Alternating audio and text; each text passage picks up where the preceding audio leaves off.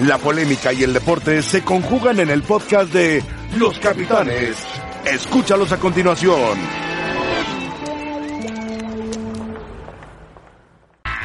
Hola, ¿qué tal? Bienvenidos a Los Capitanes. Hoy ya lunes 5 de agosto. 5 de agosto, lunes. Está entrando en su etapa, en su segunda etapa final, los Juegos Panamericanos. O sea, la segunda semana donde se va a decidir quién va a ganar los Juegos Panamericanos. Va a empezar el atletismo, va a empezar la natación, está terminando la gimnasia, Clavado. viene clavado está terminando, viene Finales de box. finales de box donde Cuba está metiendo por los finalistas, viene también la pelota, la pelota no la sexta punta, pero sí viene la pelota de goma, el trinquete, De, de front tenis. el front tenis, viene el front tenis. Y viene, ¿qué otro deporte fuerte viene? Las, las finales de fútbol. Las finales de fútbol y el racquetball, donde México puede sacar medallas. Bueno, saludos Rafa. ¿Qué tal, José Ramón? Paco, saludos. Buenas tardes. Roberto, saludos. Buenas tardes.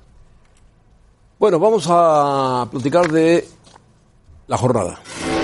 La jornada del fútbol mexicano, donde el América ganó a pesar de perder a Castillo, que se fracturó el peroné, ya fue operado y estará por lo menos baja unos tres meses y fracción mientras se recupera. Fue un partido, Qué jugada esta. sí, una buena jugada. La mejor jugada es la de... Bueno, esta y luego la del Gio. Pero qué buena jugada.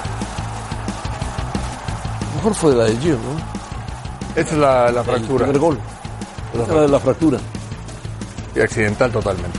Gio. Pero sí, es que al final yo pienso que el mismo Castillo es el que mete, le deja ir la pierna. O sea, había elementos ahí para roja de Castillo. Sí. Eso hace quizá que él entre mal a esa pelota y termine Pero es- lamentablemente lastimado. Es- increíble, pero ¿sabes cómo? Prácticamente, ¿sabes con qué lo fractura? El, el peroné con, con, Sí, con el- con la no la pantorrilla, sino casi casi con el peroné del, del portero o del muslo, pues. Aquí se equivoca Aguilera y aprovecha muy bien San Esta es una gran jugada de Giovanni. Hombre, La jugada, sí. Y había metido antes Guido Rodríguez como gol. Giovanni por velocidad se los lleva a todos. El dominio de Giovanni de los cambios de ritmo, eso que lo he distinguido siempre. aquí, Y aquí Roger Martínez definiciones da un gran pase y define. Y también cambio de velocidad de Giovanni. también. Y define muy bien. Sí, le marca el pase y gran definición. Por el compañero, sí, sí, sí. y define de lujo. Bueno, pues ojalá Giovanni Esa pareja de Roger y Eh. Giovanni, uf, permanezca, permanezca jugando bien, ¿no? Porque llevaba 369 días sin marcar gol. Medio por emergencia terminan jugando ellos dos en el ataque, Sí, Roger sí, Martínez y Giovanni, y puede ser una fórmula claro. buenísima para el América, ¿eh? por la necesidad ahora y con la lesión de Castillo, ellos dos al frente pueden... Sí. Castillo, que tenía una oferta ya del español de Barcelona por Así 17 parece. millones de euros. Así parece. Y ahí va a la venta. Sí, viene una lesión más. Con América no, no la ha visto. ¿eh? ¿Habías visto eso? ¿no? El español estaba listo para pagar. 18 millones de, Más o menos de 18 dólares. millones de- dólares. ¿Y cuánto le costó? Eso. Por ahí. Por ahí. Bueno, vamos a escuchar qué dice el Piojo Herrera, que se queja, por supuesto, de, de varias cosas, pero está contento por Giovanni y pues, está intranquilo por lo que le pasó al chileno. La verdad es que lo conozco bien, sé lo que puede dar. Hoy lo volvió a demostrar. Nadie, nadie en este club dudó de la capacidad de Gio, por eso lo fuimos a buscar. Y hoy demuestra su, su capacidad, su calidad. Era, como los dije desde el principio, ponerlo físicamente a tono. Cuando él está físicamente a tono, es un jugador diferente. Obviamente va a ser una baja sensible.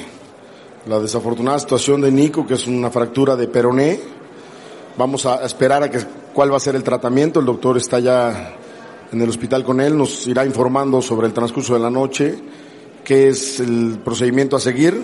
Pero bueno, después del primer estudio que se le hizo, es una fractura de peroné. Esperaremos a ver qué, qué pasa. Si es una baja sensible, claro que es una baja sensible, es un jugador importante de nosotros. Pero bueno, pues a, a- esperar, a esperar a ver qué dice el doctor y a ponerle muchas ganas a su rehabilitación y esperar que se recupere lo más pronto posible. Bueno, lo que dijo el Piojo sobre eh, Giovanni y sobre Castillo. Le duele mucho la baja de Castillo porque dice es un jugador importante para nosotros y goleador además, pero estará tres meses y medio más o menos de baja. O Lo sea, de- va a reaparecer cuando empiece, empiece Sí, la liguilla. eh, ver, Independientemente de si viene alguien a, a sustituir a, a Castillo, que puede ser, tiene hasta el 31 de agosto, lo del arquero también. Yo creo que no va a venir nadie. ¿eh? Bueno, ya, ya veremos, pero eh, tú como directivo o propietario del América, sí puedes estar muy tranquilo del trabajo de Miguel Herrera en cuanto a, si querías ingresos, se fueron Laines, Edson, Marchesín y Uribe. Entró mucho dinero. Y el América eh, trajo a Gio, que no le costó, bueno, le va a costar el sueldo, porque no pagó sí. por él. Y va a pelear por el título. Y va a ser protagonista. Quiere traer a Ochoa también. Está bien, va a traer 8 y le va a costar, pero a lo que voy es, eh, ingresa dinero y el equipo sigue siendo competitivo. O sea, hay un buen trabajo con el cuerpo técnico, con la directiva en el caso de Baños, y, y tienes un plantel importante. Se fue Oribe Peralta también. Ahora, ¿sabes qué, Paco? Uribe para descargar el sueldo. Bueno, por eso. Ahora es, es, son coherentes con lo que manejaron, que te gusta, hace un par de meses. Que dijeron que no iban a comprar a nadie. Sí, claro. Que no iban a invertir y se ve que la política del equipo está en la reducción. Ahora, el tema de Ochoa, Ahora, lo de, lo de, nada más lo de Gio se justifica por la salida de Perú. ahora estamos viendo no a, nada. a Castillo. Castillo, ¿no? Operado Ah, es una pena. América Sur, ¿no? Regresará para la liguilla, si acaso, ¿no? Regresará para la liguilla. Y no pensaba el América quizá vender a tantos futbolistas, o sea, soltar a tantos, pero se dieron así las circunstancias. Y lo que dice Herrera sobre Giovanni, eh, físicamente parece que está muy cerca de tenerlo en el nivel óptimo, pero, la- pero la- el otro asunto es el trabajo mental para comprometerlo, hacerlo más consistente. O sea, adquiere el compromiso de jugar en el América, que no es cualquier cosa, y, y ríndeme con esa consistencia que no ha tenido Giovanni a nivel de clubes. Lo mejor se lo hemos visto con selección. casualmente pero sabemos con de lo que es Miguel capaz. Herrera. Exactamente, con Herrera. Bueno, con, con el Chepo de la Torre en su momento también. también. Y el tema, el tema de. Ochoa es que Ochoa está dispuesto a venir, pero está a dos meses de conseguir su Pasaporte. pasaporte.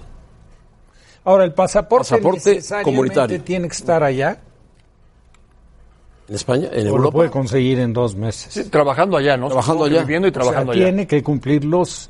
Tiene que es un periodo que le falta, que es obligado. O sea, no es que... Lo que pasa ya es que- Me voy a México y le sigue- van a dar dentro de dos meses. Lo que pasa es que el estándar es un, un portero jovencito, que es promesa del estándar. Y Prudhomme le dio importancia a ese jugador y a Ochoa lo hizo a un lado. Por, Los Ochoa- castigándolo porque llegó tarde. Posiblemente. Ochoa va a esperar para que le no, para que le den el pasaporte comunitario, que sería muy importante para él tenerlo, por si acaso hay una oferta de algún equipo de Europa. Pero tiene Entonces que haber- quedaría en Europa y no vendría a la América donde le ha pedido casa en Los Ángeles y casa en México. Pero yo, yo, a mí me parece, José Ramón, que debe de tener cláusula de rescisión. Porque... Tiene un año de contra- contrato. El contrato había terminado, había expirado.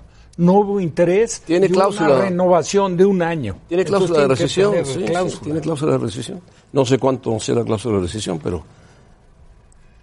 Ahora, también está, que veo muy difícil eh, que lo deje salir. Aparentemente hay una oferta por Guido y otra por Roger. Y, por, un- y uno por, por Bruno Valdés también. Imagínate. Sí, no, pero ya. Ya no. No, pero ahí, ¿sabes qué pasa, Paco? Que ahí ya no es el club, es el jugador. No, y, y hoy en el día jugador está de acuerdo. bueno, es se que puso de moda pagar, se está poniendo de es moda normal pagar las cláusulas, pagar las de, cláusulas. de Por rescisión. eso. No, no, de acuerdo, que antes era, eran cláusulas primero elevadísimas, altísimas, y nadie se atrevía a pagarlas. Y ahora, ahora se están pagando. En el caso de Jiménez, rápidamente, José Ramón, en el caso de Jiménez, el arquero, bien. ¿Cumplió? Arrancó nervioso. arrancó Sí, nervioso. yo creo que normal. Fácil, Cumplió, cumplió. Y, y yo quería preguntarte, Rafa, eh, eh, Marchesín cuando se va, habla de Ochoa. Sí, tenía que hablar de Jiménez. Tenía que haber hablado de Jiménez. Por supuesto. Es con el que trabaja el día a día, es el, el- es con el que convives. Los porteros son en ese sentido muy particulares, son el titular y el suplente los que trabajan. Marchesín tiene un orgullo terrible. no, no, más que orgullo es querer Jiménez, quedar bien con todos. Ochoa. Por eso, es querer quedar bien con todos. Pero- Habla de pero Jiménez. Como compañero. Como y te voy a compañero. decir, yo lo ¿Pero ¿Tú visto- crees que Marchesín era un buen compañero? No, bueno, no sé. no- Acuérdate la patada que le dio al, ch- al chavito Sí, al ese. chico ese, pero bueno, ahí una, de repente pierdes la cabeza en un entrenamiento y, con- y cometes un error como ese. Pero Qué bueno que está en el Porto, Marchesín, qué por bueno. supuesto que sin estar en el nivel, porque ni siquiera cuenta con, con, con los partidos como para poder decir si está para asumir la responsabilidad. Yo lo vi jugar dos o tres veces con América y lo ha hecho bastante bien. para mí es más portero de lo que era en Jaguares. Pero es muy difícil porque ya, ya, ya en una liguilla el título lo ganas con, Con un con buen lo mejor, portero. con lo mejor, de portero que acuerdo. compita para ser Sí, de lo de mejor en el fútbol mexicano. No sé si Jiménez eh, llegue a hacerlo. Y llama la atención esto de que hayan volteado a ver a la América de repente. O sea, ¿por qué tantas ofertas? Porque, Porque es la búsqueda, pero nada más con americanistas. Porque muchos de ellos Yo entiendo el jugaron la. Copa América. Sí, pero también jugadores de Tigres y Monterrey y León y otros equipos, ¿no? bueno, porque a lo mejor en la Algo América, pasó- en la América algo pasó ahí está con el- en disponibilidad de vender. Algún promotor, puede ser. O que no O se sepa de otras. Está de acuerdo con algún promotor. Sí, pero salieron muchos jugadores de América. Son muchos. ¿Quién A me diferentes decía- países, ¿no? platicaba, el, que, el promotor que se lleva a, a Mateo Zuribe, ¿cuánto crees que le toca de comisión? Una cifra. No, no conozco Una de cifra, eso. una no cifra. conozco de eso, José Ramón. El 20%. 600 se mil dólares. No se da por mal servido, ¿no? No se da por mal servido. O sea que Rafa, ¿Qué? te, pro- te promuevo. Bueno, Marcelino. Marcelino está en el hospital donde está Nico Castillo. Saludos José Ramón, amigos de los capitanes en ESPN. Este lunes aproximadamente a mediodía Nicolás Castillo abandonó el hospital al sur de la Ciudad de México en donde fue internado el sábado por la noche y donde el domingo por la mañana fue sometido a una intervención quirúrgica para reparar la fractura de peroné en la pierna derecha que sufrió el sábado pasado en el triunfo del América 3 por 1 sobre Cholos de Tijuana en la jugada al borde del final del primer tiempo en donde chocó con Gibran Lahoud. No hubo oportunidad de observar a Nicolás Castillo, quien fue llevado hacia otra torre médica para abandonar el hospital sin ser visto por los medios de comunicación. Alrededor de las 11 de la mañana fue visitado por Miguel Herrera, una visita muy corta de aproximadamente 10 o 15 minutos, en donde Herrera eh, vino, estuvo con él, le preguntó cómo estaba y se retiró. Existe una gran posibilidad para que las Águilas del América busquen a un centro delantero en lo que resta del mercado de verano, toda vez que Castillo será baja por tres meses y eh, esto eh, sin contar eh, la manera en la que regrese, si le falta ritmo, eh, entonces prácticamente contarían con él hasta la liguilla. Por lo tanto, Miguel Herrera y Santiago Baños se van a reunir para definir esta situación y buscar a un centro delantero que pueda generar competencia con Henry Martín y también con Roger Martínez, porque Nicolás Castillo era el nueve principal que tenía contemplado para este torneo el conjunto americanista. Además, se le sumó también ya la baja de Mateus Uribe, quien el domingo abandonó a las Águilas del América para viajar a Portugal, en donde ya se presentó con el eh, equipo Porto, acompañando a su eh, compañero del equipo, Nicol, eh, Agustín Marchesín. Esta es la información que tenemos sobre Nicolás Castillo. José Ramón, se espera que esta semana ya Henry Martin pueda estar en condiciones de volver a la titularidad, toda vez que la semana pasada ya se reintegró al 100% a los entrenamientos. Bueno, me parece que estaba con, con su hijo en Su hijo vino, el hospital, ¿no? vino a México, vive en Chile, vino a México y, y coincidieron y estuvo con él. el- El esposo y el hijo viven en Chile. eh, bueno, sé del hijo, sé del hijo que vive en, en Ah, Chile. el hijo, pero muy Sí. pequeño. Sí, sí, salió en la foto, de hecho. Eh, tendrá como niño. ocho años. Sí, más o menos. Sí. Bueno, pues ahí está Nico Castillo. Entonces, Es una yo pena. sí estoy de acuerdo, porque estoy de acuerdo con Paco que es mucho mental, ¿eh? Yo creo que sí, son muchas lesiones. Son muchas Muchas lesiones. lesiones, ¿no? Y muy seguidas, muy seguidas. Sí. Aparte, Bueno. el, el- el tener para un jugador profesional, de los únicos que lo he escuchado, digo, tampoco me he puesto a investigar, es de Macías y de Castillo, que tengan un preparador físico y un terapeuta, sí. pero de planta. para ¿Pagado, pagado por ellos o por el club? No, por no, ellos. por ellos. Tiene su propio. Claro. Ah, Guiñac lo declaró el día que lo entrevistaste, es cierto. Él entrena Pero- aparte, pero- además de lo que hace con Pero ¿te parece lógico? Se me hace raro, sí.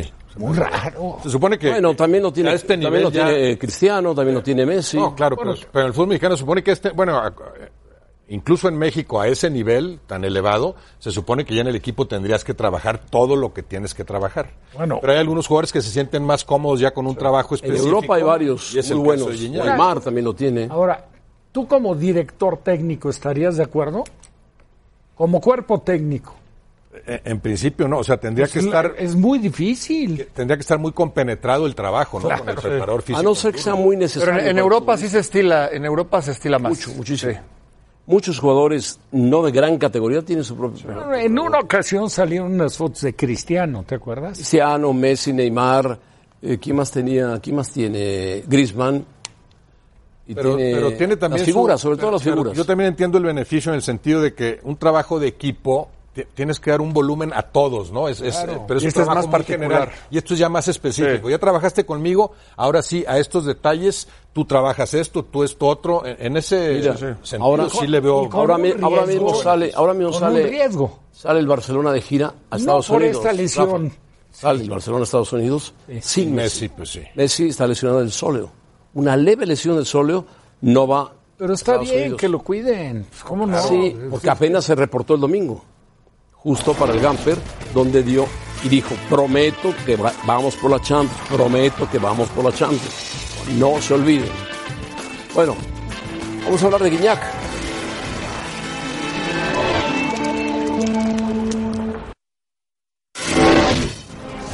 Eh, los árbitros jamás hablo. Hablo del partido, no, no de hablar de justicia o no. Si usted me está preguntando por el árbitro, es que algo habrá visto.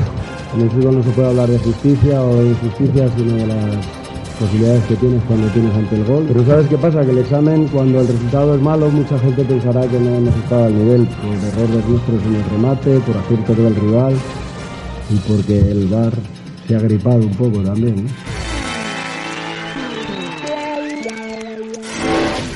Bueno, Mitchell dice que no va a hablar de los árbitros, punto, a pesar de que el arbitraje de ayer no fue muy bueno. Buena entrada en Ciudad Universitaria. Esto es una mano. Es clarísimo. Y Ramos Rizzo dice que no, después dijo que sí.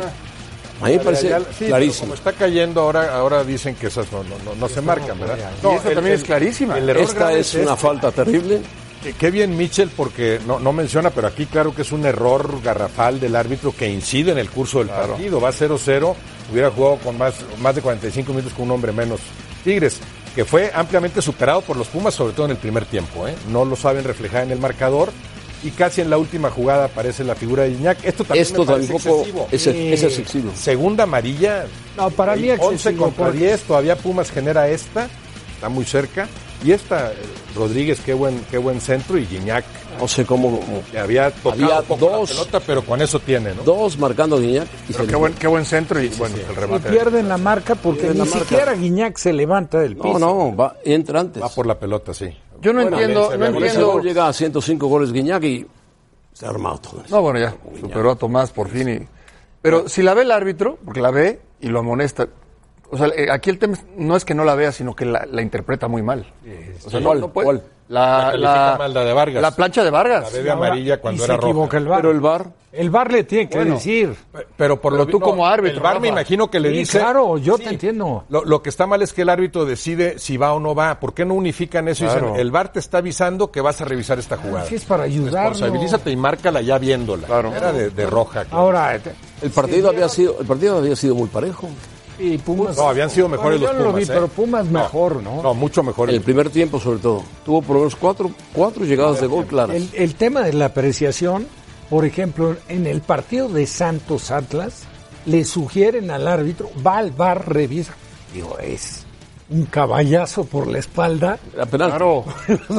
Claro. del tamaño del estadio, hombre. O en Querétaro que el, que el, el VAR ahí sí enmienda No, la decisión. favorece a y terminas Cruz echando Azul. a dos. Sí, pero terminas echando a dos jugadores, creo que bien echados, pero si ves la primera jugada, ya, ya el, el balón se para ahí, ¿no? No la ve el árbitro, entonces termina echando a un queretano y a uno de, de Cruz Azul, ¿no? No, y el de Puebla, el de Cavalini, Cavalini mal expulsado. también. increíble. Sí, sí, sí.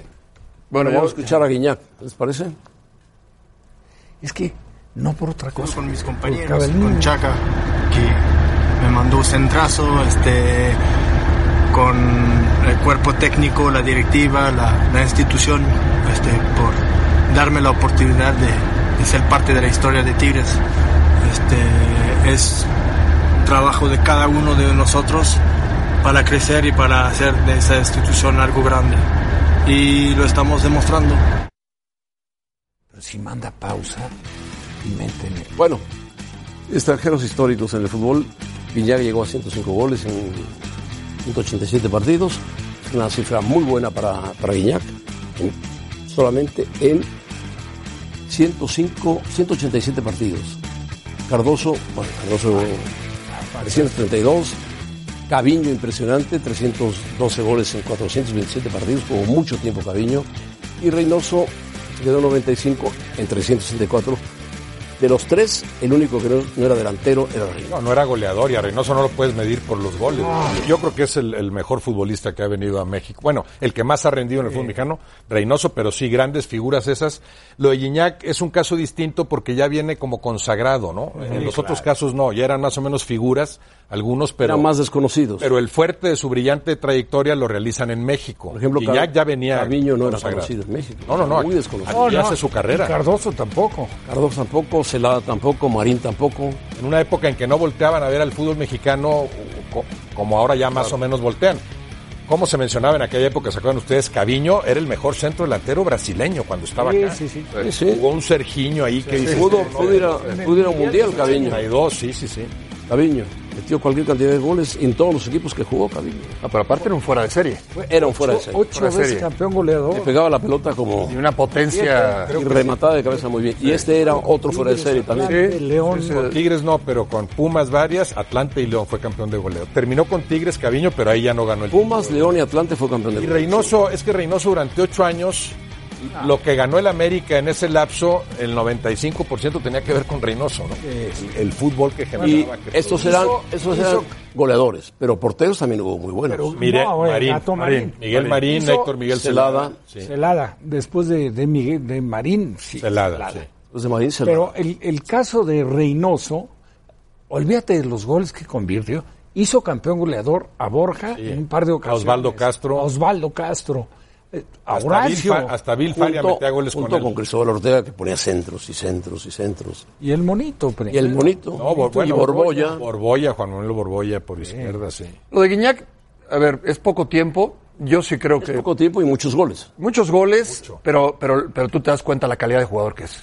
Sí. Calidad, no, Sí, no sí. solamente los goles, la calidad, sí, los títulos que ha ganado, aunque ahora son torneos cortos, es más fácil eh, conseguir títulos. Es decir, eh, antes eran torneos largos, hoy en un año tienes dos torneos, tienes dos posibilidades. Pero lo de Guiñac no solamente es eso, sino cuando llegó, se involucró, se comprometió y es un tipo identificado plenamente. ¿Sabes también qué ventaja Tigres. le veo yo a Guiñac? Que no se lesiona. No, no, no, muy es poco, muy fuerte. muy poco. Es muy fuerte. Es la máxima figura en la historia de los Tigres y también el máximo ídolo, porque tiene mucho que ver con lo que menciona Paco Gabriel. No, no solo lo que ha rendido, los goles que ha anotado y lo que ha colaborado se ha entregado. en la mejor etapa de Tigres, evidentemente, en su historia, sino, sino lo comprometido que está dentro y fuera de la cancha. Con los mejores compañeros que puede tener en ese momento Guiñac. No, claro, un equipazo y bueno, y Ferretti, que es un factor primordial ahí para hacer que ese equipo haya Porque funcionado así. Tomás, Tomás jugaba con Mantegaza, con Barbadillo, contigo. No, era un gran equipo, pero esto es muy el Lacrán, Jiménez, con la este es mucho Suara, mejor equipo. Era mejor equipo este que aquel. Sí, sí, no, este O es mejor no, no, equipo no, este este es completísimo, completísimo. Pero esto de Gignac que veíamos en su declaración y en el festejo, lo, lo, lo, lo pinta en gran parte, o sea, él, él comparte con los jugadores lo que logra, va y, fe- va y saluda a, su- creo que su mejor amigo eh, Vargas, eh, que está en la banca en ese momento, su, a veces hace dupla con él en el ataque, va y, y saluda a Ferretti, o sea, él, él entiende que son logros individuales, pero que tienen mucho que ver con el O arropamiento. sea, muestra, muestra humildad. Sí, claro. A ver, Y eso lo manifiesta dentro y fuera de la cancha. Bale- Muy importante. Perdón la comparación, pero Gareth Bale, seis años en España, no le interesó apre- aprender el español, ni siquiera. Ni, ni- com- com- com- com- Sí, sí, sí, sí. Eso, Roberto, Roberto, Roberto, Roberto. Saque, saque, saque, saque. Español, español, español, español. ¿Quién, quién, quién, quién, Don Fran, Don Fran, Don Fran, Don claro, claro, claro, claro.